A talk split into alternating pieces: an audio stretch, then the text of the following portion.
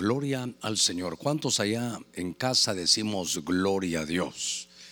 Es lindo poder estar con ustedes este domingo ya 5 de abril.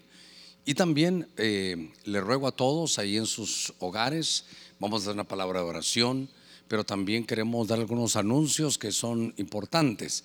Al finalizar este servicio vamos a participar de la mesa del Señor con pan y con vino. Hemos dicho desde estos días anteriores que eh, sabemos que estamos en un momento difícil, si no hay pan, eh, seguramente alguna galletita o algo podrá hacerlo. Queremos que se va a participar con, con, la, con el vino, si tiene juguito de uva, si tiene algo en, en, polvo, tal vez ahí ese juguito de uva leofilizado que le llamamos, eh, aquí como se dirá, suco, ¿verdad? Estamos viendo la, el deseo de poder participar todos juntos.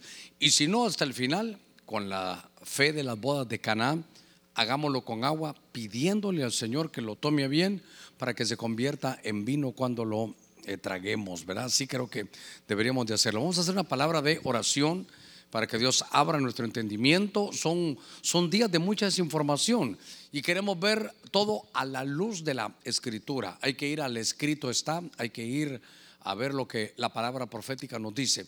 Vamos a poner ahí nuestras oraciones. Padre, en el nombre de Cristo, gracias. Estamos delante de ti, Señor. Gracias por darnos vida, por darnos esperanza. Gracias, mi Dios, por darnos salud. Te pido ahora, Señor, que ese mensaje llegue allá a cada hogar de nuestros hermanos. Estamos en un tiempo especial. Señor, aunque no entendemos eh, de todo, Señor, lo que está sucediendo, pero nuestro corazón está agradecido. Estamos en tu mano y eso nos hace estar tranquilos. Señor, en oración te pedimos por nuestro país, por nuestra ciudad. Te pedimos por aquellos médicos, aquellas enfermeras que enfrentan todos los días, Señor, el el desafío de poder traer salud y sanidad a nuestro pueblo y a nuestra nación. Te pedimos en el nombre de Cristo, Señor, que nuestras autoridades tomen sabias decisiones. Te pedimos también ahora que bendigas cada ofrenda, cada aportación, cada diezmo de tu pueblo que de corazón y voluntariamente, Señor, lo traen ahora a este, a este alfolí que cada uno, Señor, sabrá cómo hacerlo llegar para que se desarrolle tu ministerio y que en tiempo de dificultad podamos haber puesto una semilla que germine al ciento por uno. En el nombre de Cristo Jesús. Gracias, mi Señor. Amén y amén.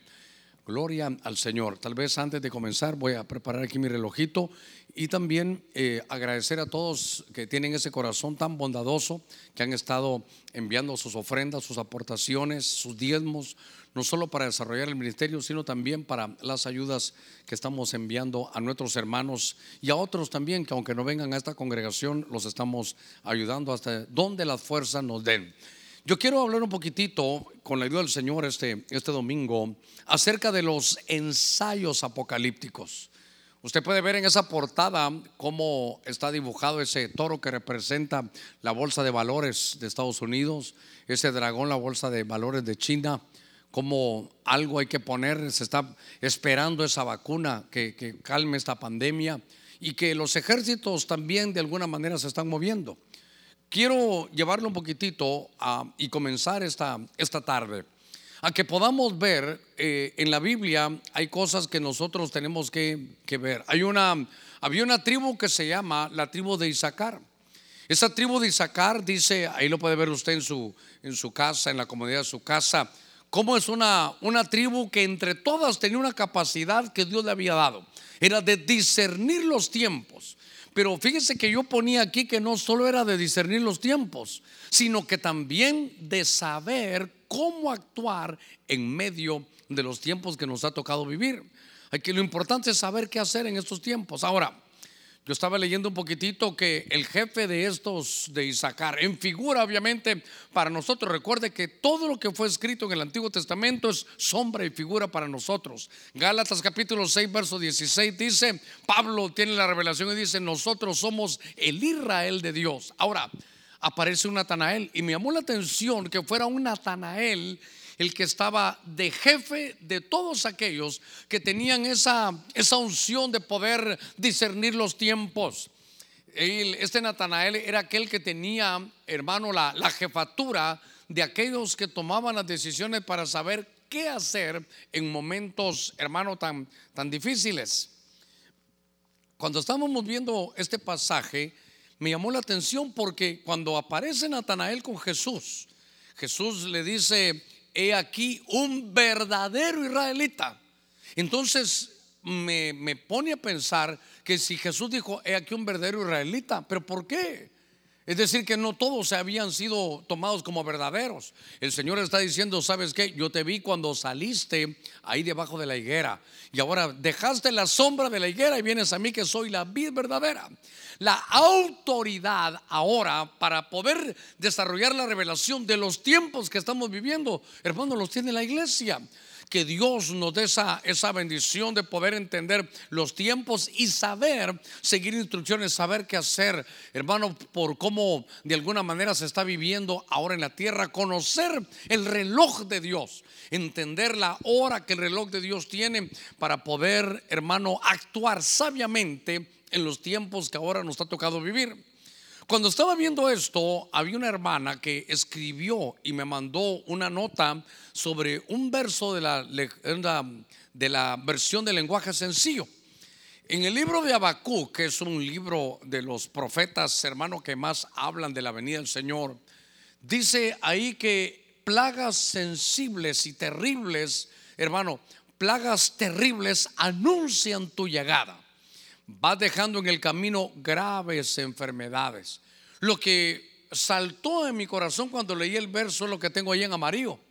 Que plagas terribles anuncian tu, tu llegada. Estaba leyendo un, una parte de un libro de Billy Graham, que lo escribió creo que en 1986, y él, él había visto, decía él que venía una plaga tremenda y que eso iba a eh, tener sobre todo un epicentro muy fuerte, por lo menos cuando él recibió, hablando de Estados Unidos, allá en 1986. Pero yo quiero que se dé cuenta de algo que es muy importante. Esto que le voy a poner ahí abajo, quiero que tome nota, que estén todos sentaditos allá en su casa apuntando y tal vez hasta preguntas puede, puede ponerla para que después las contestemos en un programa. Tal vez puede enviar sus preguntas, si me por ahí tal vez estoy pidiendo mucho, pero eh, me traen el, WhatsApp de, de, la radio para que ahí puedan escribir las preguntas, tal vez el, el lunes o martes la podemos contestar. Porque me llamó la atención que cuando se habla de plagas, y sobre todo en este libro que es, es nuestro manual para entender cómo actuar en estos días, fíjese que lo que estamos viviendo ahora ya, ya no es un secreto, es una plaga producida por el hombre, es una plaga estudiada, es una plaga que fue provocada en la ciudad de Wuhan, allá, hermano, en, en China. Es, ahora eh, se, se dan muchos datos acerca de ello. Pero entonces, estos por eso he querido que todo lo que, lo que, bueno, lo que yo recibí personalmente de parte del Señor es que lo que estamos viviendo son ensayos, ensayos de las situaciones que en el Apocalipsis se van a dar. Cuando se habla de Apocalipsis son, hermano, es de revelación, son ensayos de lo que va a suceder ahora aquí en el futuro. Y por eso le ponía esa notita que en Apocalipsis, eh, hermano, Dios a través de los ángeles es el que va a poner las plagas en los momentos, hermano, de, cuando la iglesia se haya ido, estén en tribulación y en gran tribulación. Las plagas Dios las va a enviar, claro, para, para corrección y para azote de las personas que se van a quedar en medio de, esos siete años de tribulación. Pero ahora la que vemos es una plaga que el hombre ha creado. Por eso yo le llamo a esto ensayos, hermano, apocalípticos. Hace algún mes hablamos de cuarentena global. Usted lo puede buscar ahí en, el canal, ahí en el de YouTube, Ebenezer HON. Pero por, por lo que estamos viendo, hermano, estos son ensayos. ¿Qué son ensayos? Ensayos, hermano, es, es poner en práctica acciones para perfeccionar su ejecución ya literal y real. Todo lo que está pasando ahorita es como un despertar para nosotros. Todo lo que está pasando ahorita es como que Dios estuviera, hermano, no solo despertando a su pueblo, sino despertando a los que todavía, hermano, no lo conocen. Con solo ver las calles, con solo ver lo que en el mundo, hermano, está sucediendo. Con solo ver, mire, le tocó a Nueva York ser en Estados Unidos de los más atacados por ello. Pero, pero son ensayos que están haciendo, pero con el hombre. Son ensayos que están, hermano, provocando que estemos en una cuarentena en medio de las casas. Son, esto va a tener una incidencia económica, social, financiera. Después de esto, todo, hermano, va a cambiar de alguna manera como, como sucedió. Creo que el 2001, se recuerda, en el 911, ya aún para viajar, ya la vida cambió de esos años, hace, hace 19 años de eso. Pero ahora estamos viviendo estos ensayos. Y entonces yo me di la tarea de poder hablar de Seguramente habrán más, pero quiero hablar de siete situaciones que yo veo que estamos viviendo usted y yo.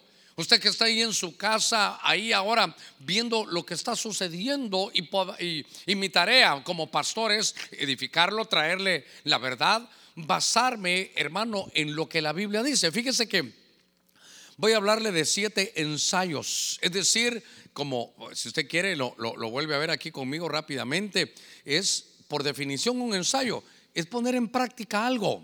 ¿Sabe qué? Como una prueba piloto, poner en práctica acciones para perfeccionar la ejecución en el momento en que se haga. Por eso yo creo que son ensayos apocalípticos. Cuando hablamos ya de, de esta, de lo que estamos viviendo todos, la pandemia, me llama la atención que yo quiero que usted lo vea. Cuando esto se vaya a realizar de parte del cielo, dice que había un caballo amarillento. Ese caballo se llama Cloros. Este, este caballo dice que el que iba montado se llamaba muerte y el Hades lo seguía. Era como, como el escudero, el Hades ahí de la muerte. Pero note que a este, este momento se le dio la autoridad sobre la cuarta parte de la tierra.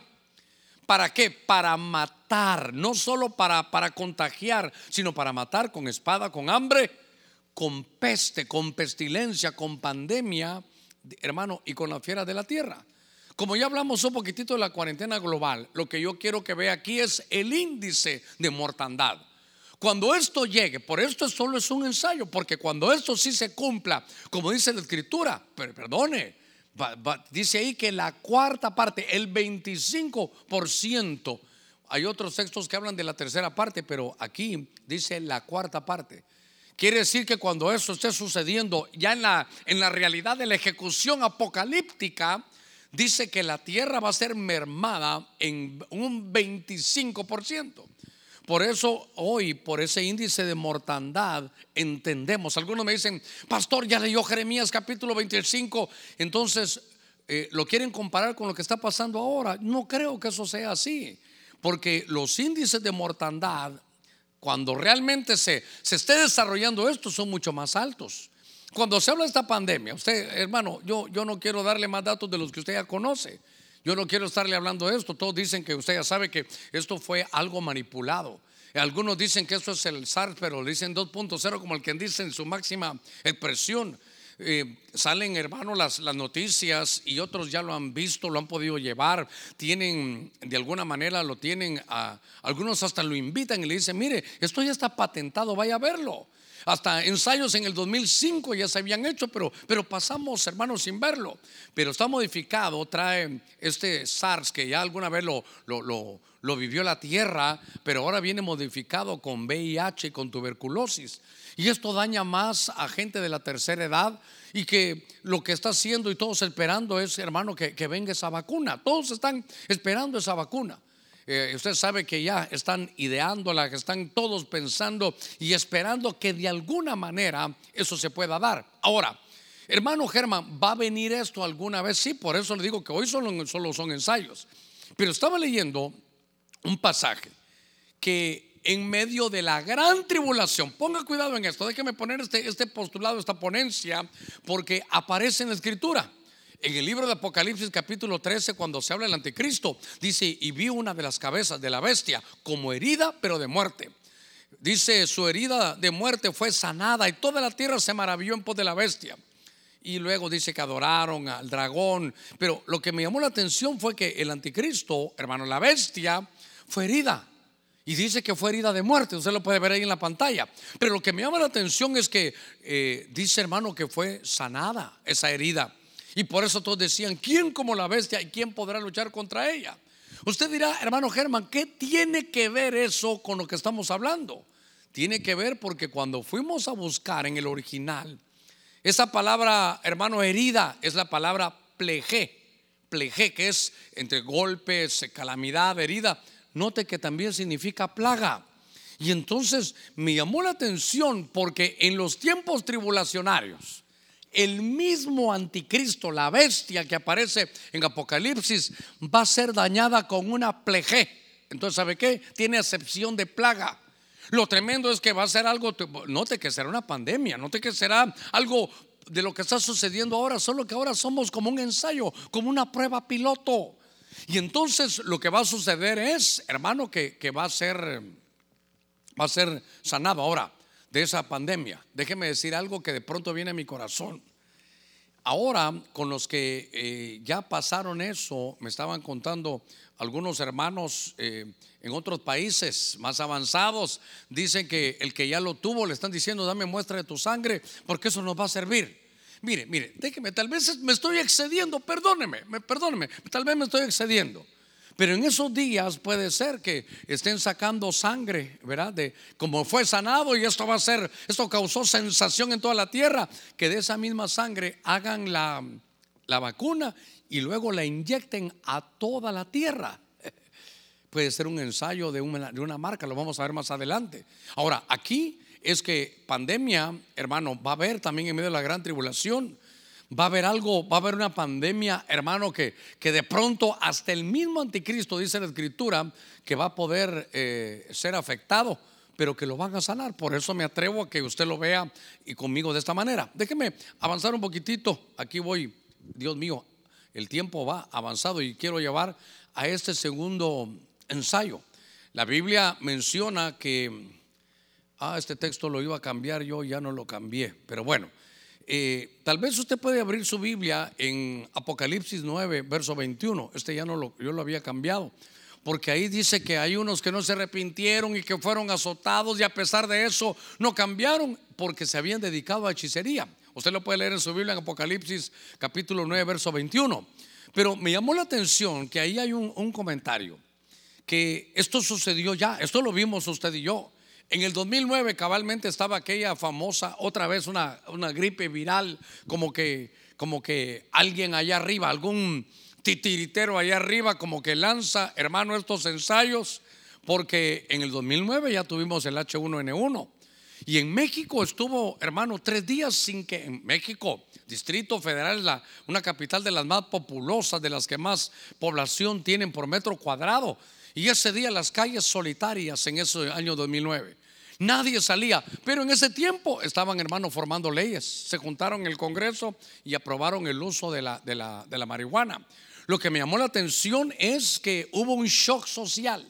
Y en medio de ese shock social provocando temor y miedo, así funciona esa doctrina del shock, que después de eso, cuando la gente ya se llena de miedo, de temor, acepta cualquier cosa. Ahí tienen el plan para que lo acepten todos. Y eso sucedió, hermano, allá en México en el año 2009.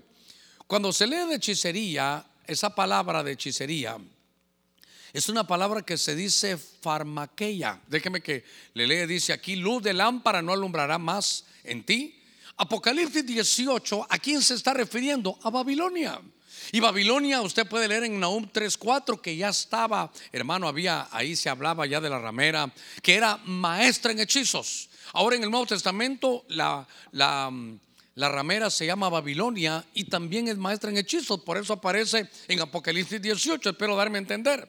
Y entonces dice tampoco, ya se oye la voz del novio y de la novia, el rapto ya sucedió, ya se fue, se oirá, ya no se oirá más en ti porque tus mercaderes eran los grandes de la tierra, pues todas las naciones fueron engañadas por las hechicerías. La Biblia me enseña que esa palabra hechicería es la palabra farmaqueia, usted la puede ver. Y el diccionario Taller dice que es administración, hermano, de, de drogas. Entonces, yo quiero que lo vea porque esto es muy importante. Eso lo, maneja Babilonia. Y es una administración global de vacunas, hermano, para, para la, humanidad. Es, es, un negocio de farmacéuticas, pero no me quiero meter en este lío, sino solo quiero decirle que la Biblia menciona que hechicería, según el diccionario Taller, es, hermano, es administración de drogas. Eso es. Y entonces quiere decir que hay una gran producción que se está desarrollando, que de ahí va a venir, hermano, el dinero que manejan los que están arriba de los presidentes, porque todo es una negociación. Ahora, estos solo son ensayos de todo lo que va a venir en ese tiempo. Por eso cuando hablamos un poquitito, que sentí una unción muy especial, cuando hablamos, hermano, del ensayo de la pandemia, esto me lleva a un ensayo de, de la marca o el del marcaje mundial. Ahora, Dice la Biblia en Apocalipsis 13, otra vez, note que en Apocalipsis 13 leímos que había sido herida de una, de una plaga, que la bestia había sido herida de una plaga. Y por eso estaba hablando yo con personas allá de otros países que ya tuvieron coronavirus. Y dice que el hospital está diciendo, ¿sabe qué? Yo quisiera que me dejaras una, una muestra de tu sangre para, para hacer algunos ensayos. Entonces me llama la atención que de pronto de esa sangre, en aquellos próximos días, espero que usted no esté, cuando esto esté sucediendo en medio de la, gran tribulación, me parece como una ponencia que, que, lo piense, que de esa sangre pueden sacar una vacuna en aquellos días. No estoy hablando del coronavirus, no. Esto solo es, hermano, un, un, un, un ensayo, una prueba piloto. Pero cuando allá pase, puede ser que esa sea la forma de marcar. Ahora, déjeme que ahora vaya a este lugar. Este Apocalipsis 13, 17 dice que nadie puede comprar ni vender si no tiene esa marca. Y entonces ahora yo le ponía ahí que, ¿qué es lo que estamos esperando? Que China, Estados Unidos, hermano, aún la India dicen, y, y a pesar de ello también, hermano, está Israel, que saquen ahí las vacunas. Yo he visto, mire, déjeme que dé un consejito, solo me voy a salir rápido de esto. No todo lo que lee usted en internet es cierto. Eso vamos a verlo a, más adelantito, pero algunos me, dijeron, pastor, gloria a Dios, ya está la vacuna porque ahí aparece. Eso se llaman noticias falsas, los gringos le dicen fake news. Y de pronto, eh, Éxodo 23 dice, no estemos participando en mandar cosas falsas porque ni siquiera las hemos comprobado. Por eso es mejor venir a lo que dice la Biblia. Ahora, entonces, fíjese que cuando se va a hacer esa marca, eh, esto es para los habitantes de la tierra. Yo no estoy diciendo ahora, esto es muy importante, yo no estoy diciendo ahora. Si saliera la vacuna ahora, hermano Germán, entonces, ¿qué haríamos? ¿Será que, que esa puede ser, porque tendría que ser una vacuna para toda la, toda la tierra? Y entonces tendrían que ponerla. Pero no puede ser la marca. Si eso sucediera ahora, hermano, no, no puede ser la marca por una cosa muy sencilla. Porque la Biblia dice que los que estaban inscritos en el libro de la vida no los pudieron marcar. Eso es muy importante que usted tome paz, por favor. Si de pronto saliera en estos días que vienen una, una una vacuna no, yo como yo sé todo lo que se escribe en hermano, bueno, tal vez no todo, pero, pero sé lo que escriben y lo que la gente pregunta. Pastor, si hay una vacuna y la ponen a todos, dicen que esa vacuna va a cambiar hasta el ADN. Yo, yo he visto esa información o quién sabe esa desinformación, hermano, que están enviando. Pero hay algo en la Biblia, al escrito está, a la palabra profética más segura, la palabra profética es la que está escrita. Ahí dice que nadie puede ser marcado con esa, valga la redundancia, esa caragma, que en, griego es esa marca de la bestia, si usted está inscrito en el libro de la vida, hermano Germán, ¿y cuándo nos escribieron en el libro de la vida? Desde antes de la fundación del mundo. Si estamos en ese libro, no nos van a poder marcar. Entonces déjeme decirle algo, si saliera una vacuna, no sé si va a salir o no, o solo va a pasar, va a subir su, curva, nos hace inmunes y luego se va con todas las cosas que están viviendo. Pero si saliera una vacuna, no vaya a pensar que esa es la marca de, la, de la bestia, puede ser un ensayo, pero no es la marca. ¿Por qué, pastor?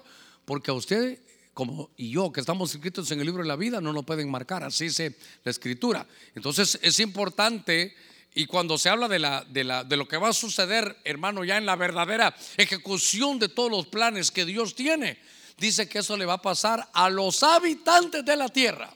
Y le quiero contar algo usted y yo ya no vamos a estar ahí porque el Señor vino por nosotros. Qué lindo me gustaría oírlo allá de su casa cuando yo le dijera cuando dicen gloria a Dios. Allá en mi, en mi corazón recibo, hermano, el escuchar usted que dice gloria a Dios. No nos pueden marcar porque nosotros estamos ya, hermano, inscritos en el libro de la vida. Habitantes de la tierra, usted no va a estar ahí. Por eso hay que estudiar lo que la Biblia menciona porque una cosa son los habitantes de la tierra.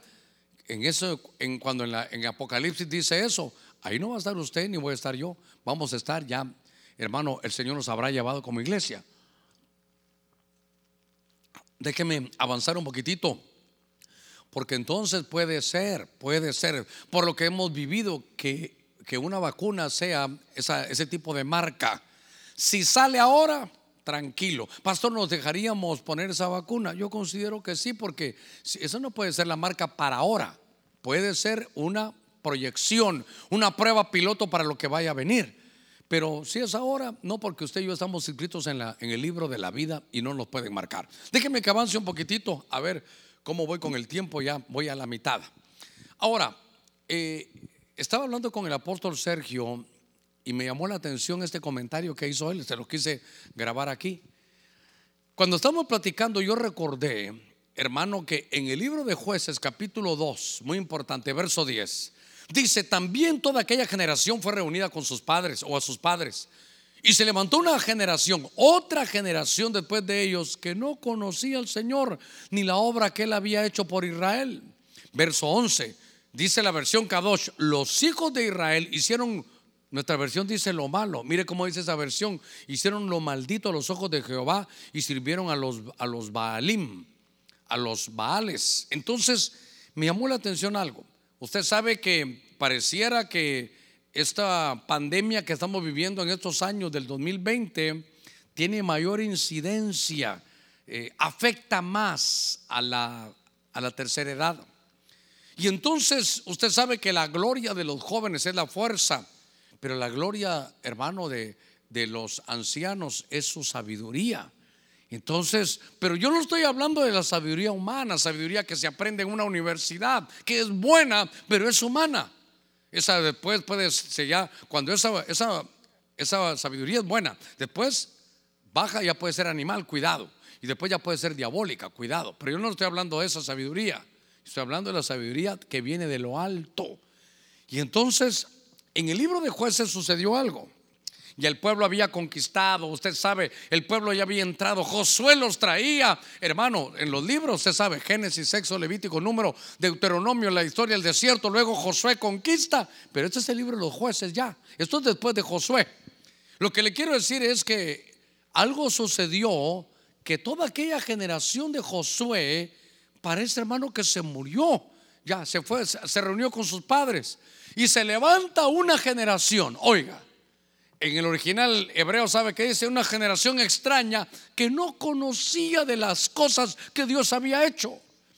Y entonces hicieron lo maldito. Ahora, déjeme llevar esto a lo que está sucediendo ahora. Quieren quitar la generación que tiene la sabiduría de lo alto.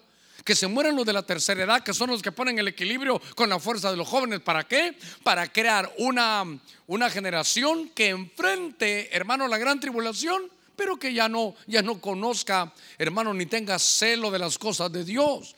¿Cuántos de ustedes, no se van a molestar conmigo, pero cuántos de ustedes conocieron del Señor? ¿Cuántos de ustedes estuvieron en una, en una escuela dominical, estuvieron de niños en iglesia y ahora se han separado? Con todo lo que está pasando, sé que en algunos momentos, hermano, ya Dios les tocó el corazón para que se reconcilien, para que vuelvan. Pastor, yo creo que, que ya no soy hijo de Dios por todos estos años que me fui. Así dijo el pródigo. ¿Sabes qué, padre? Ya no soy digno de ser llamado tu hijo. Pero ¿por qué no me haces como algunos de tus jornaleros? Y el padre le da a entender, le dice, tú nunca vas a ser jornalero porque tú eres hijo. A pesar de que te hayas sido, te has arrepentido, bendita reconciliación. Entra a la casa del padre, le ponen cobertura, le ponen su, su, anillo y le ponen sus sandalias. Entonces, lo que me llamó la atención es que hay un, hay un ensayo. Y el ensayo es, hermano, aniquilar la sabiduría que está en los que han atravesado las bendiciones, los avivamientos.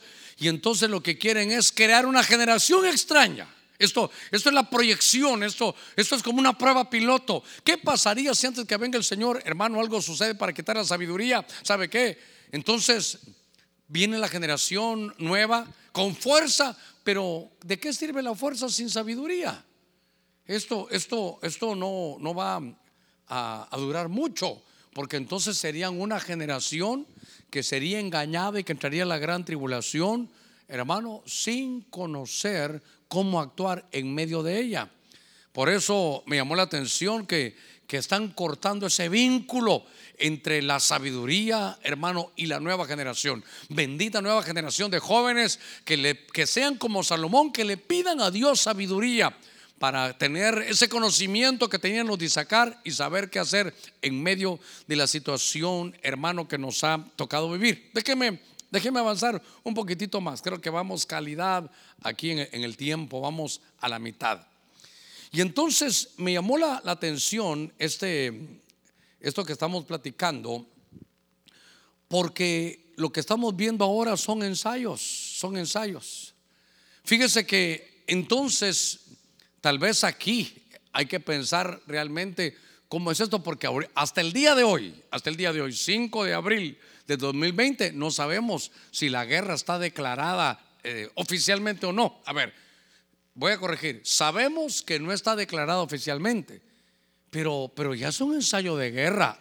No, no hubo tiros, no hubo cañones, no hubo bombas atómicas, no hubo, no, no hubo situaciones nucleares, sino hubo situaciones, hermano, de, de que era una guerra viral, una, una guerra biológica, una guerra tremenda en la que Oriente y Occidente de pronto están en esa pugna. Ahora, esto sí hay que llevarlo aquí despacito para que usted lo vea.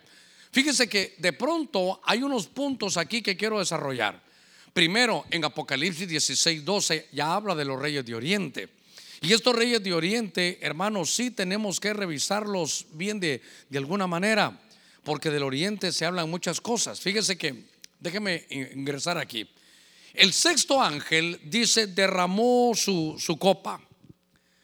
Esa la derramó sobre el gran río Éufrates y sus aguas se secaron para que fuera preparado el camino para los reyes del oriente. Esto no es algo nuevo, esto ya es viejo, esto ya hace más de 20 años, creo yo. Desde hace muchos años Dios nos mostró cómo ese río se puede secar, ese río hermano, que es el río Éufrates, un río caudaloso, tremendo. Pero ya hay una, hay una situación, hermano, allá en, con los turcos. Y ellos, hay una planta allá que se llama Ataturk. Y entonces ellos pueden detener las aguas y poderla, y poderla secar. Ahora, ya, ya tienen, hermano, cómo hacerlo tecnológicamente. Hoy en día, busque usted las noticias.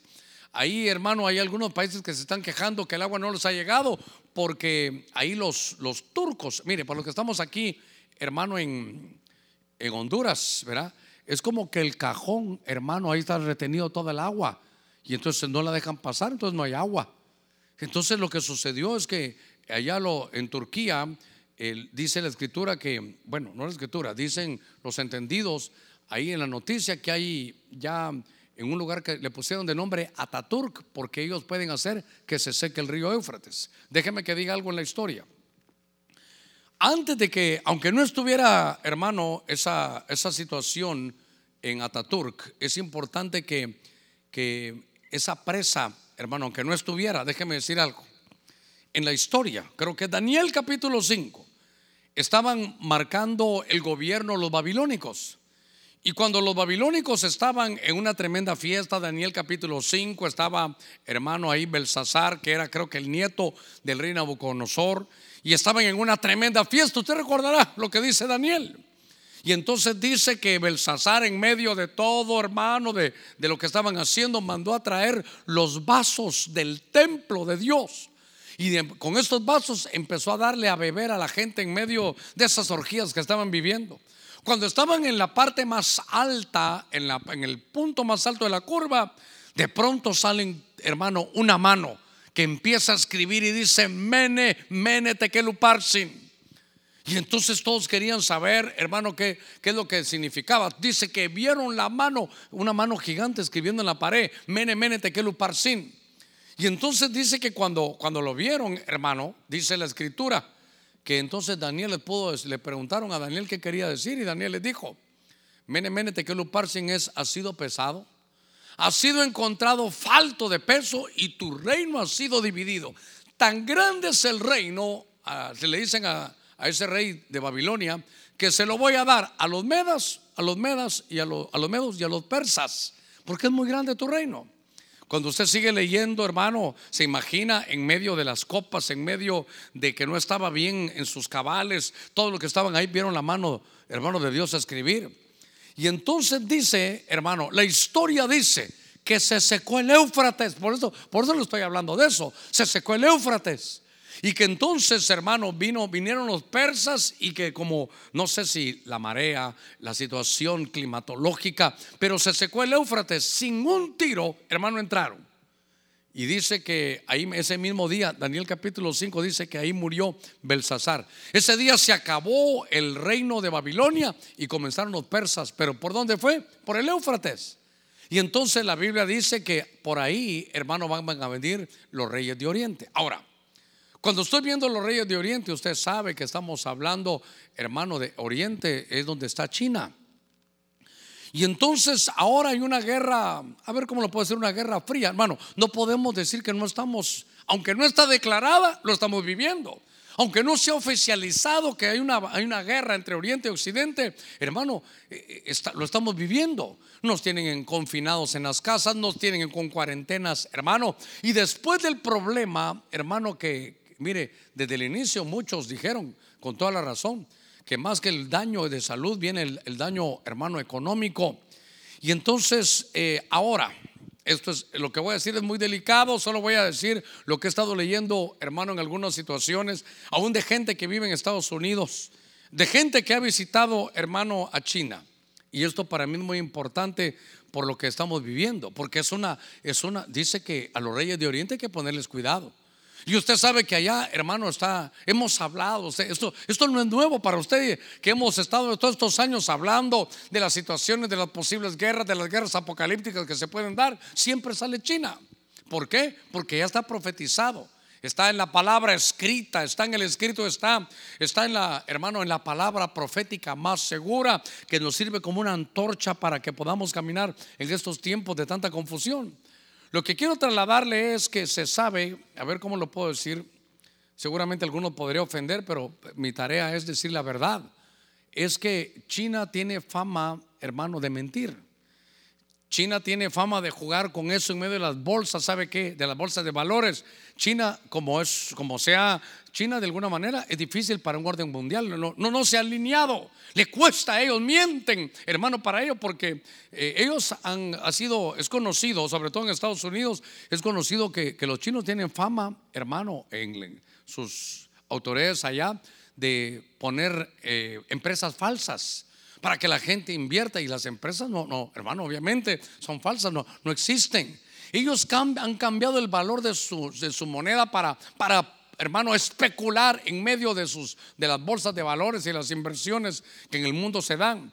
Y por último, hermano, ayer estaba leyendo, ayer estaba leyendo unas declaraciones en un, en un eh, documento de un chileno que estaba diciendo que hay una, hay una demanda colectiva que, están muy sentidos por lo que ha hecho China, porque China creo que declaró 3.200 muertos. Y entonces dicen, hey, no hombre, si hay datos ahí que, que había hornos crematorios. Y algunos dicen, hermano, por ahí que, que eran 3.500, pero diarios que estaban, hermano, incinerando. Por eso es que pueden estar algunos mintiendo, pero ahora, aquí estamos en medio, hermano, de una, de una, de un ensayo, de una guerra que va a tener un costo, hermano, social. A ver, déjeme pensar un poquitito en algo más. Al terminar esto, y se pudiera decir que, que Wuhan fue la prueba piloto de lo que puede ser una batalla biológica o que se hizo para, para bajar la economía entre potencias, puede venir una demanda eh, legal colectiva y pedir, hermano, que, que, que pague multas a diferentes países, me imagino millonarias, hermano, de cantidades exorbitantes. Y si dice que no, ¿qué es lo que va a pasar? Puede ser que eso ya nos lleve a las armas, puede ser que eso, hermano, ya sea una batalla tremenda. Ahora, hermano Germán, ¿qué estamos viendo? Ensayos, por eso mire lo que estamos viviendo ahora. Son los ensayos, hermano, de las situaciones que se están dando. Como, hermano, usted sabe que la bolsa de valores, hermano, funciona por rumores, por especulaciones. Ahí otro día vamos a hablar del 5G cuando ya lo estudiamos bien porque no, no quisiera desviarme en ello y que me quedan solo 20 minutitos. Pero me llamó la atención que se está jugando todo el comercio, se está jugando, hermano, toda la, economía. ¿Quién va? Es, es, una, es una batalla, ahí es una guerra, una confrontación de potencias, Oriente contra Occidente. Y lo tremendo es que nosotros estamos, hermano, aquí en, estos países donde Dios nos ha mandado, que de alguna manera, gracias a Dios, pero estamos viviendo como que estuviéramos en guerra. Como dijo un hombre muy connotado en nuestro país, me dijo, hermano Germán, ¿sabe qué? Ahorita estamos con, que la gente cuando se esté comiendo le dé gracias a Dios, cuando reciba le dé gracias a Dios, porque estamos en una economía de guerra, hay que comer un poco menos. Hermano, prohibido dejar sobras. Estamos en, un, en momentos de dificultad, pero, pero yo, no, yo no vine a ponerle miedo, yo vine a ponerle, hermano, pies en tierra y que sepa algo. La Biblia dice, hermano, que cuando uno viene a Cristo no es que no vaya a tener problemas, sino que el Señor mismo lo dijo en el Salmo 23, dice que que caminaremos en algún momento, andarás por valle de sombra y de muerte, pero sabes que no temas. Ah, Dios ya sabía que iba a poder venir miedo y angustia. No temas porque yo estaré contigo, mi vara y mi callado te infundirán aliento. No te, hay algo que siempre he dicho. No te dice te voy a sacar del valle, no, te voy a acompañar. Este valle lo tienes que recorrer, no temas, aquí estoy contigo. Entonces nosotros tenemos que saber que el más interesado en que el pueblo de Dios, hermano, esté, aquí en la tierra, somos, nosotros. La, iglesia tiene que entender que somos, hermano, la, la sal de la tierra. Yo no estoy hablando solo de que le da sabor, sino, sino que preserva. Hermano, Dios te va a preservar. Pastor, usted dice que me va a preservar, pero usted no sabe que ya un hermano ya está contagiado. Dios está en el asunto. Dios no lo ha soltado. Sé que esto es difícil, sé que esto es algo como fue preparado, como fue modificado, como fue manipulado, conlleva otras cosas, hermano. Pero usted tiene el Espíritu Santo, usted no está solo. Le ruego que tome nota, que es muy importante en estos momentos donde tenemos la vida como, como que estamos en guerra. Y algunos dicen, ¿no le parece muy raro? Estas son fotos recientes de que Estados Unidos está mandando, hermano, en este momento, en este momento, está mandando tropas, hermano, a Europa filas, hermano, de filas, de miles de, tanques, hermano, que están mandando a Europa. Sí, son ejercicios que hacen con la, con la OTAN. Sí, está bien, pero, pero, pero hermano, en estos tiempos, por eso es importante que nosotros pongamos pies en tierra y veamos, hermano, el tiempo que estamos viviendo. Estos son ensayos apocalípticos. Ahora, si, es, si estamos en medio de ensayos, de pruebas piloto, Hermano, ¿y cómo, cómo trastabía todo? ¿A dónde se va a llegar en los días de la gran tribulación? Por eso, ¿sabe qué? Hermano, reconcíliese con el Señor. Usted que ha estado, hermano, y que había venido a la iglesia, había bajado su fuego. Hermano, haga sus promesas, haga sus votos. Dígale, Señor, al salir de eso estaremos como nunca sirviéndote. Usted que no ha recibido a Cristo, lo puede recibir. Tal vez para esto el Señor te tuvo que llevar a la casa, por eso te llevaría al desierto y ahí hablaría tu corazón. Esto tiene que servirnos, hermano, tiene que tener un fruto para, espiritual para nosotros. Déjeme avanzar en un par de cositas que todavía quiero decirle. Usted sabe que hay un deseo de poner, este es, solo, este es un tema, este es, realmente es un tema eh, que hay que derivarlo y enseñarlo bien. Pero por lo menos veo que hay, hermano, ese esa manera de la que estamos viviendo y se dan algunos comentarios. Ya, déjeme que le lea esto. Apocalipsis 13 otra vez. Hemos leído ahí como 13 enfoques. Hace que todos, pequeños y grandes, ricos y pobres, libres y esclavos, se les dé una marca en la mano derecha o en la, o en la frente, pero eso ya lo hablamos. Lo que me llama la atención es que para que nadie pueda comprar ni vender, sino el que tenga la marca, de la marca ya hablamos, el nombre de la bestia o el número de su nombre entonces, ahora lo que quieren hacer, hermano, es eliminar el dinero en efectivo. Ahora, sobre todo en estos días, dice que, que ahí también, hermano, va a haber que echarle ahí Lysol y hay que echarle cualquier cosa porque dicen que es transmisor, transmisor de enfermedades. Pero esas criptomonedas, cripto es escondido, criptomonedas es un medio digital de intercambio, son, son como monedas virtuales. Y si usted, hermanos, era la tarea, los que, los que conocen eso y saben de eso, se dan cuenta que las bolsas de valores a la baja. Y esto se ha mantenido, están subidos unos puntos. ¿Por qué? Porque a eso vamos, nos quieren, hermano, liberar, nos quieren quitar ese, ese dinero para poder tener más control todavía. Una moneda mundial, pero de pronto, hermano, puede ser, puede ser virtual. Cuando estaba viendo esto, ahorita, hermano, en la, en la mañana, ya no, ya no me dio tiempo de, decírselo, pero lo quiero poner aquí. Porque ya hay una petición, ponga cuidado en eso, son ensayos, hermano, son ensayos apocalípticos. Hay una petición, se están reuniendo algunos ya para una petición de para, hermano, poner orden en la economía, en las finanzas, en la parte de salud, están queriendo ya poner un gobernador mundial. Hermano, yo leí la noticia, Dios mío, ya no la pude meter en la presentación, pero ya están pidiendo un gobernador mundial. ¿Hacia dónde vamos, hermano? ¿Quién va a ser? Obviamente lo que la Biblia menciona en Apocalipsis 13. Pero ya lo están pidiendo, por eso voy a la carga. Pastor, entonces ya estamos en medio de la gran tribulación. No, son ensayos, hermano, apocalípticos. ¿Saben que estamos? Ya se lo dije en la cuarentena global. Así empezamos. Estamos aquí, hermano, en inicio. Estamos en el inicio de dolores de parto. Estamos en el comienzo dice, esto todavía no es el fin, estos son los inicios de dolores de parto. Entonces me llamó la atención algunas cosas, hermano, que, que se empiezan a ver, donde ya casi están eliminando, ya poquito a poquito van avanzando, hermano, en eliminar eh, la, la, moneda. Esos son monedas virtuales, el Bitcoin, el Bitcoin que le llaman. Pero me llamó la atención que ahora digamos, sobre todo en Estados Unidos, usted tiene ya su tarjeta de crédito, ya no hace falta que ni tenga la tarjeta. Va en su celular, acerca su celular a ese, a este eh, POS, me imagino, ¿verdad? Lo acerca y ahí sale, se contactan, ya sabe, hermano, qué es, ahí le cobran. Y entonces, ¿y el dinero en efectivo? Porque eso lo van a quitar también. ¿Para qué? Para que sea virtual, para que usted ya tenga ese número ya lo van a poder controlar. Hermano, estamos más cerca que nunca. Yo veo las cosas que están pasando y digo, Señor, hoy sí esto, esto está bien cerca. Tenemos que saber cuántas señales están ya. Pero mi hermano, mire, esto es como sacar. No es solo que discernir los tiempos, sino lo que tenemos que hacer es qué estamos haciendo en estos tiempos. Usted está ahí en su casa, dígale que bueno, que el hermano Germán nos dio un, tiempito aquí. Después vamos a participar de la Santa Cena, pero, pero eh, hijito, estamos todos bien aquí. ¿Habrá alguien que se quiera reconciliar? Porque estos, son los momentos, hermano, adecuados. Fíjese que quiero, quiero trabajar estos últimos 10 eh, minutitos que me quedan.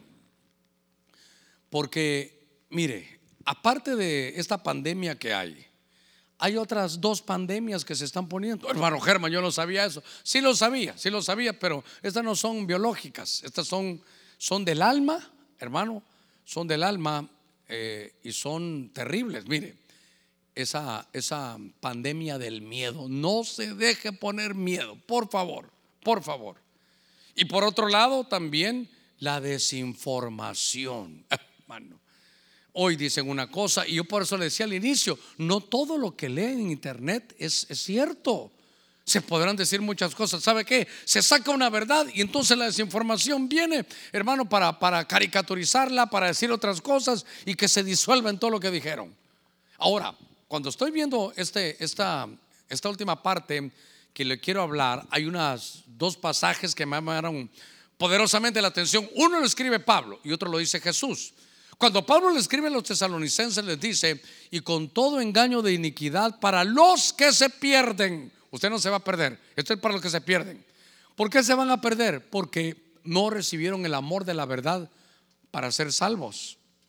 Por esto, hermano, no fue el diablo, Dios les enviará un espíritu engañoso para que crean en la mentira.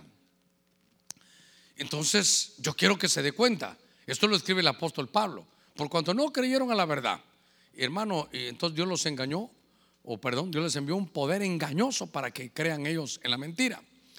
En Mateo 24, hermano, comenzando el Señor la revelación, Jesús les dijo, mirad que nadie os engañe. Déjeme que sé que aquí habrá mucho que decir, pero el tiempo me avanza, pero yo quisiera decirle, usted que está ahora viendo el programa, que, que, le, que le sirva esta predicación para que no crean todo, lo, van a engañar. Hay mucha desinformación. Qué tremendo es esto la desinformación.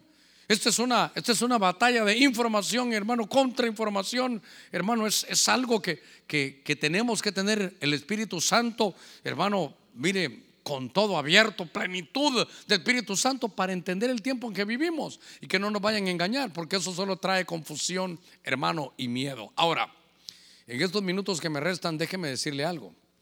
Por eso es que esto son estas noticias falsas que vienen todavía. Espero, hermano, que sucede, claro que sí. Pero, pero ya dicen, ya lo encontró. Uno doy gracias a los hermanos de Israel que ya la tienen. Bendito pueblo. Yo le decía, hermano, ¿no crees que si ya? Esto lo dijo un rabino allá. ¿No crees que si ya se supiera, ya lo hubieran dicho en todo el mundo?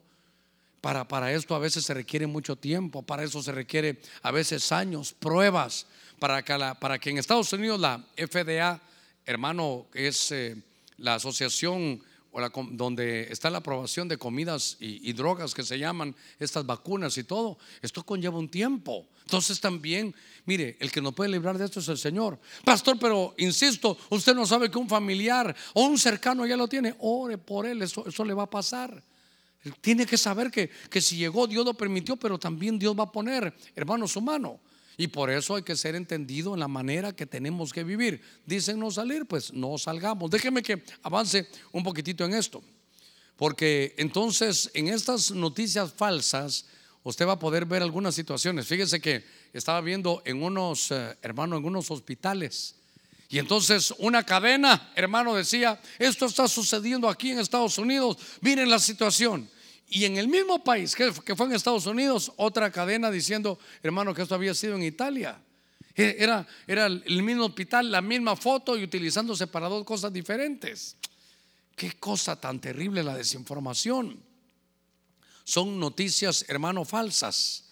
Ahora, este señor, Joseph eh, Goebbels, era el encargado de comunicaciones de Adolfo Hitler en la Segunda Guerra Mundial. Y tan tremendo este hombre era, ¿sabe qué dijo? Él decía, eh, él tenía que manejar, cuidado, él tenía que manejar las masas, tenía que manipularlas. Y él sabe qué dijo, una mentira repetida más de 100 veces, al final todos la van a pensar que es verdad. Este era un, un maestro de la desinformación. Y esto sucedió, voy a la carga con esa palabra que Dios me dio como un ensayo. Esto fue en la Segunda Guerra Mundial, siete años. Un líder, hermano político que se levanta, que está gobernando, que dice que es una raza superior, que persigue a los judíos, que los quiere eliminar. Yo hubiera dicho que parecía la Segunda Guerra Mundial, hermano, que perdón, que parecía la Segunda Guerra Mundial, que parecía la tribulación. Yo hubiera vivido en esos tiempos, perdone que le abra mi corazón, tal vez me hubiera confundido porque duró siete años. Un líder mundial. Ah, y tenía su falso profeta que era el que le daba la fama. Diciendo, hermano, mentiras. Por eso estoy aquí que hay, hay, un, hay un punto que es muy importante que lo veamos. La desinformación. En esa segunda guerra mundial que, que hubo, es que yo digo, qué casualidad, siete años. Un líder político, uno, este Goebbels que era como una especie de falso profeta, que diciendo mentiras, hermanos, se las terminaban creyendo, que querían conquistar el mundo, que era una raza superior, que había que eliminar a los judíos. Hermano, era una cosa tremenda, ya sucedió. Y ahora estamos mucho más cerca. Cada día que pasa nos acercamos más a la venida del Señor. Y mi tarea de pastor, ¿sabe qué es cuidarlo, pastorearlo? Tenga cuidado, Éxodo 23, uno dice que no, no participemos, hermano, en, en poner falsos rumores usted mira, ya salió esto y ni ha comprobado y like, sí, y que corra y comparta. Espérese, analícelo, porque es un tiempo, hermano, bien difícil. Me quedan unos, unos minutitos. Ahorita voy, voy eh, viendo aquí, me quedan seis minutos. Aquí hay unas cosas, estaba platicando con unos jóvenes este, este viernes recién pasado. Y estábamos hablando de que hubo un presidente en Estados Unidos, esto es delicado, pero esto es Vox Populi, esto todos lo conocen. Eh, el, el, presidente Kennedy tenía dos cosas por hacer. Él decía que habían unos titiriteros, que eso se llama en Estados Unidos Deep State, y que esos eran los que gobernaban y estaban allá arriba, y él dijo, yo voy a ir en contra de ellos.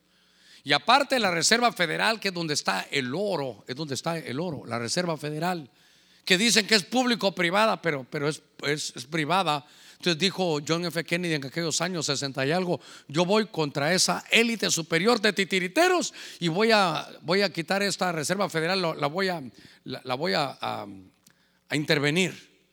Y dicen algunos que por eso, hermano, dice que lo mataron. Hay unas fotos de los que después fueron presidentes que estaban ahí en esos días. Bueno, es, es algo de conspiracionista. Pero me llamó la atención que eso mismo, hermano, quieren hacer. También estaba con la, una de las cosas que dijo hermano ese presidente Kennedy es que iba a intervenir también la CIA.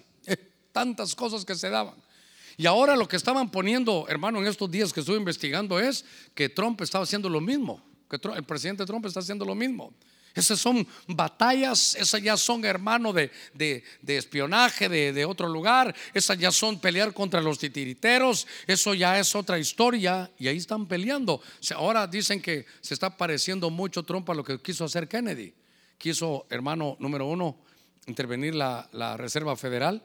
Eh, eliminar, hermano, la, la CIA. Entonces son, son cosas que de pronto, hermano, hay que, hay que visualizarlas, porque eso es lo que nos está tocando. Y entonces los de arriba, esos titiriteros, hermano, lo que hacen es desinformación.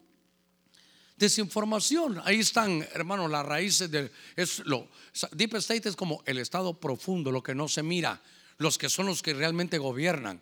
Pero al final, hermano, para nosotros el Señor gobierna. Sobre un alto siempre hay otro más alto. Y no hay ninguno que sea más alto que nuestro Dios. Por eso que uno de sus oficios y de sus nombres es Dios Altísimo. Yo, yo estoy, hermano, quiero llevarlo a este, a este resumen. Quiero ponerlo ahí. En broma yo siempre les digo, si se durmió todo el culto antes de que participemos de la mesa del Señor, déjeme que le ponga este, este resumen. Es muy importante. Estamos viviendo en un tiempo de ensayos. Si tal vez repetí mucho la palabra, pero es para, para que usted vea que, que ahorita no, no, no es el fin. El Señor Jesús dijo, cuando vengan estas cosas, no es el fin todavía. Todavía falta este principio de dolores. Y creo que en eso estamos. Y lo que está sucediendo ahora son pruebas pilotos, son ensayos. Y mire cómo, cómo nos tienen viviendo. ¿Cómo será en los días, hermano, de la gran tribulación? Así que déjeme resumir, cuando yo veo esto, hemos visto que todavía no estamos en el cumplimiento del Apocalipsis, sino que son ensayos. Y por eso hay ensayos, hermano, de, pandemia. No estoy diciendo que la pandemia, hermano, no, no, no la estemos viviendo, que no sea real, sí. Es una prueba piloto, sí, que salió de Wuhan, sí. Que estamos viendo en medio de una guerra también, pero, pero no tiene el índice de mortandad que la Biblia dice. La Biblia habla de que por eso se va a ir hasta la cuarta parte de toda la tierra. Cuando se habla, hermano, de hechicería, se habla de farmaqueia, que es, hermano, que van a estar. Tiene usted que tener cuidado con esto, porque van a estar aprobando, hermano, diferentes usos de drogas. En estos tiempos usted lo va a ver. También vemos que aparece un, un deseo. Ahorita todos quieren, hermano, esa, esa vacuna. Y algunos ya enviaron, hasta me mandaron audios que están diciendo que esa vacuna están provocando para ponérsela a todos los habitantes de la tierra, porque eso va a cambiar el ADN y que entonces es la marca. Yo le quiero decir algo. La Biblia dice que los que estamos inscritos en el libro de la vida no nos pueden marcar. Así que es un ensayo.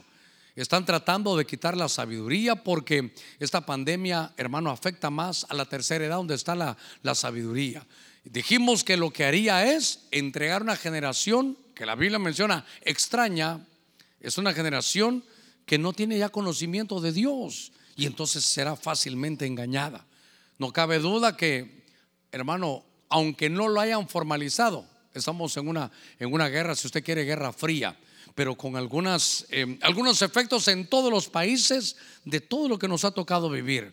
Así que ya hay peticiones de que venga, mire, hermano, cuando yo, yo no lo puedo decir tan fácil, no lo puedo decir tan, hermano, como, como sin sentirlo. Ya hay, estudie, vaya a buscar ahí con, con, con todas las informaciones que hay, y claro, verifíquela. Pero ya hay peticiones de que quién va a poder poner paz en toda esta situación de salud, esta situación económica, social. Mejor pongamos un gobernador mundial. Mire, estamos, hermano, en estos ensayos apocalípticos. Y por eso es que hay tanta desinformación. Que Dios nos dé esa bendición, hermano, de Isaacar para discernir los tiempos y saber cómo hacerlo. Voy a aprovechar a tomar unos minutitos para participar aquí con ustedes de la mesa del Señor. Eh, les agradezco todo este esfuerzo, primera vez en toda mi vida. Hermano, después de 58 años, después, hermano, de, de 41 años de estar en el Evangelio, primera vez que me toca estar desde un lugar solo y cada uno en sus hogares, pero ¿no le parece a usted que es muy similar a lo que sucedió antes del Éxodo? antes de que el pueblo de Dios fuera sacado, muy, muy similar, todos en sus casas. hermano, participando de la Pascua. Hoy todos en la casa, participando de la mesa del Señor. Antes de comenzar, si usted no lo escuchó, vamos a participar del pan y del vino. Y yo voy a hacer una oración, hermano, con todo mi corazón. Pero yo quisiera que usted tuviera pan y vino. Eh, entiendo que si no tiene pan, tal vez una galletita, pero, pero ¿qué es lo que, ya se me agotó el tiempo, qué es lo que Dios, hermano, le permite a cada uno en su hogar? Dijimos que si usted no tiene, hermano, eh, vino, tal vez jugo de uvas, tal vez algún refresco. Y si eso no tiene en el, en el peor de los casos, pero no se quede sin participar. ¿Y como pastor? Con agua. Y dígale, Señor, con la fe de la boda de Caná, que esta agua se convierta en vino. Voy a tomar el pan ahí juntamente con ustedes. Quisiera que los que están aquí conmigo cercanos tuvieran ahí los que me están ayudando en las cámaras, en sonido, allá en la televisión, eh, pudieran estar aquí. No sé si los de allá afuera que estaban haciendo algunas cosas, pero les agradezco mucho por toda esa labor que todos hacemos. Yo quiero que tomemos de este pan. Este pan representa el cuerpo de Cristo que fue entregado por usted y por mí. El Señor ha llevado nuestras maldiciones y Él siendo, siendo rico se hizo pobre para enriquecernos con todo lo que Él se haya despojado. Dice que cada vez que nos reunamos hagamos memoria de Él. Yo voy a hacer memoria de cuando aquel cordero allá en Éxodo 12 y 13 se dio, hermano, por las familias y que ellos antes de la salida participaron de ese cordero. Comamos de este pan que es representa el cuerpo de nuestro cordero, Cristo Jesús nuestro Señor. Comamos de este pan.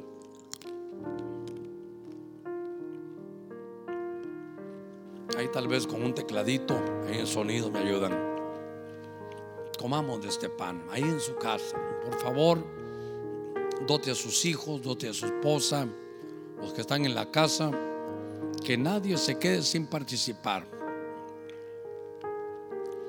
Pidámonos perdón, tal vez en medio de, de vivir y no estar acostumbrado a vivir 24 horas en una casa, semanas en una casa. Desde el día de ayer, sábado, cumplimos ya tres semanas de estar en los hogares.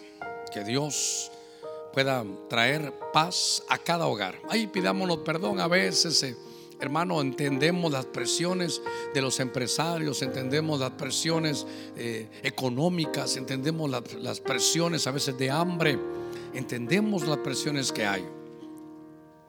Pero nos pedimos perdón ahí todos en el hogar. Yo eh, no tengo problemas, pero nunca tenerlo de poder pedirle, pedirle perdón hacia, a los que haya ofendido. Espero poder estar junto con ustedes hasta el día que el Señor venga por nosotros. De la misma manera que el Señor participó del pan. Después dijo, dice que tomó la copa y dijo, esta copa representa la sangre del nuevo pacto, del nuevo pacto. Esta copa de vino representa el nuevo pacto que el Señor ha hecho. Y yo quisiera que cada uno de nosotros tuviéramos esa, esa bendición como Dios se lo permita. Sé que algunos en fe no tenían cómo conseguir nada de uva, pero que Dios le premie su fe. A Dios le gusta la fe. Sin fe es imposible agradar a Dios. Que es agua que usted tiene porque no logró conseguir vino ahí en su casa. Que sea una fe como las bodas de Caná una fe que le haga a usted participar decirle, Señor, voy a tomar esta agua, pero que adentro se me convierta en vino. En el nombre de Cristo Jesús, participemos de esta copa.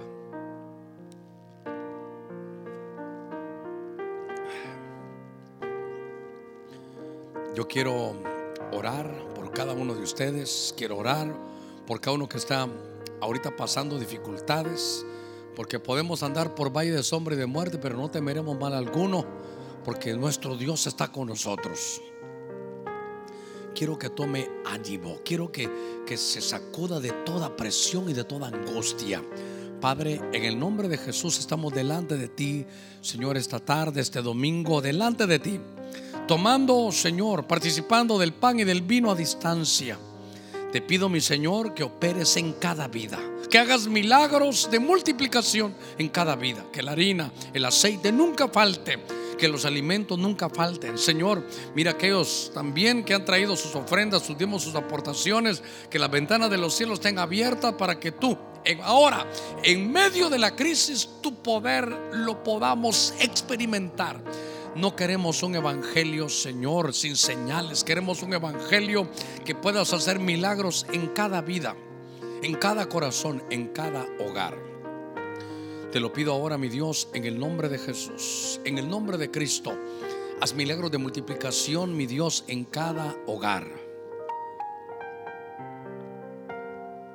Te pido también, ahora oremos todos ahí, por favor, por nuestro país. Señor, te pedimos por San Pedro Sula, cada colonia, cada lugar.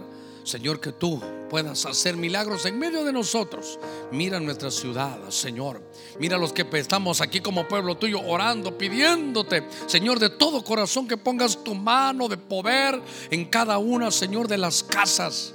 Y que aquellos que no te conocen te puedan conocer, aún en momentos de crisis. Señor, tú dices que tú no, al que a ti viene, tú no le echas fuera. Que el corazón contrito y humillado tú no lo puedes rechazar. Te pedimos, Señor, no solo por nuestra nación, por todos los países que han sido afectados. Te pedimos, Señor, por nuestras autoridades. Dótalos, Señor, de consejeros que puedan llegar para que tomen sabias decisiones, que sean creativos. Da ideas, Señor, de la sabiduría de lo alto. Que nadie extirpe la sabiduría de lo alto. Queremos de esa sabiduría de lo alto. Tu palabra dice que si alguien no tiene sabiduría, que la pida. Señor, ahí en la casa, cada uno te pedimos sabiduría de lo alto. Queremos la unción de sacar para saber qué hacer en estos momentos. Todo te lo pedimos en el nombre de Jesús. Te pido por aquellos que están en hospitales, aquellos que tal vez ni pueden oír una oración, que están, Señor, en unidad de cuidados intensivos, que tú pongas tu mano, que tus ángeles lleguen a ir por ellos. Quita todo temor y todo miedo. Estamos, Señor, esperando en ti, descansando en ti nada más. Oh Dios mío, todo te lo pedimos en el nombre de Cristo. Hemos participado del pan y del vino. Cuida a los doctores, cuida a las enfermeras, a los inmunes, porque ellos no se van a exponer porque quieren, sino porque quieren dar de lo que tú les has dado, de ese llamamiento, Señor, de entregarse por aquellos que están enfermos. En el nombre de Jesús, salva a nuestra nación. Salva, Señor, nuestro país. Lo pedimos todos, ahora le ruego ahí, todos que estamos orando, digámosle, Señor, salva nuestro país, salva nuestras familias. Sálvanos ya. Osana significa sálvanos ya. Te pedimos todo en el nombre de Cristo. Danos creatividad, que los alimentos se multipliquen en cada casa. Y Señor, que pronto termine. En el nombre de Jesús, tu mano sobre Honduras. Gracias, Señor. Amén y amén. Gloria al Señor. Que Dios les guarde, que Dios los bendiga. Gracias por estar con nosotros. Les ruego que nos sigan ahí. Eh, estén al día, sobre todo para todos los hermanos que tenemos el privilegio de pastorear, todas las informaciones a través de Radio Estéreo Más. Que se mantenga pegadito ahí a Benecer Televisión. Puede ir al YouTube ahí, Benecer HON. Puede ir a nuestra aplicación de Netangelio. Muchas gracias. Y también a todos los hermanos les agradezco ese corazón de ahí con todo lo que el esfuerzo que hay de, de que han enviado sus ofrendas, sus diezmos, sus aportaciones. Que Dios se los multiplique y que Dios bendiga a cada uno de ustedes y a nuestra nación y a nuestro país. Que Dios lo guarde y hasta la próxima. Bendiciones.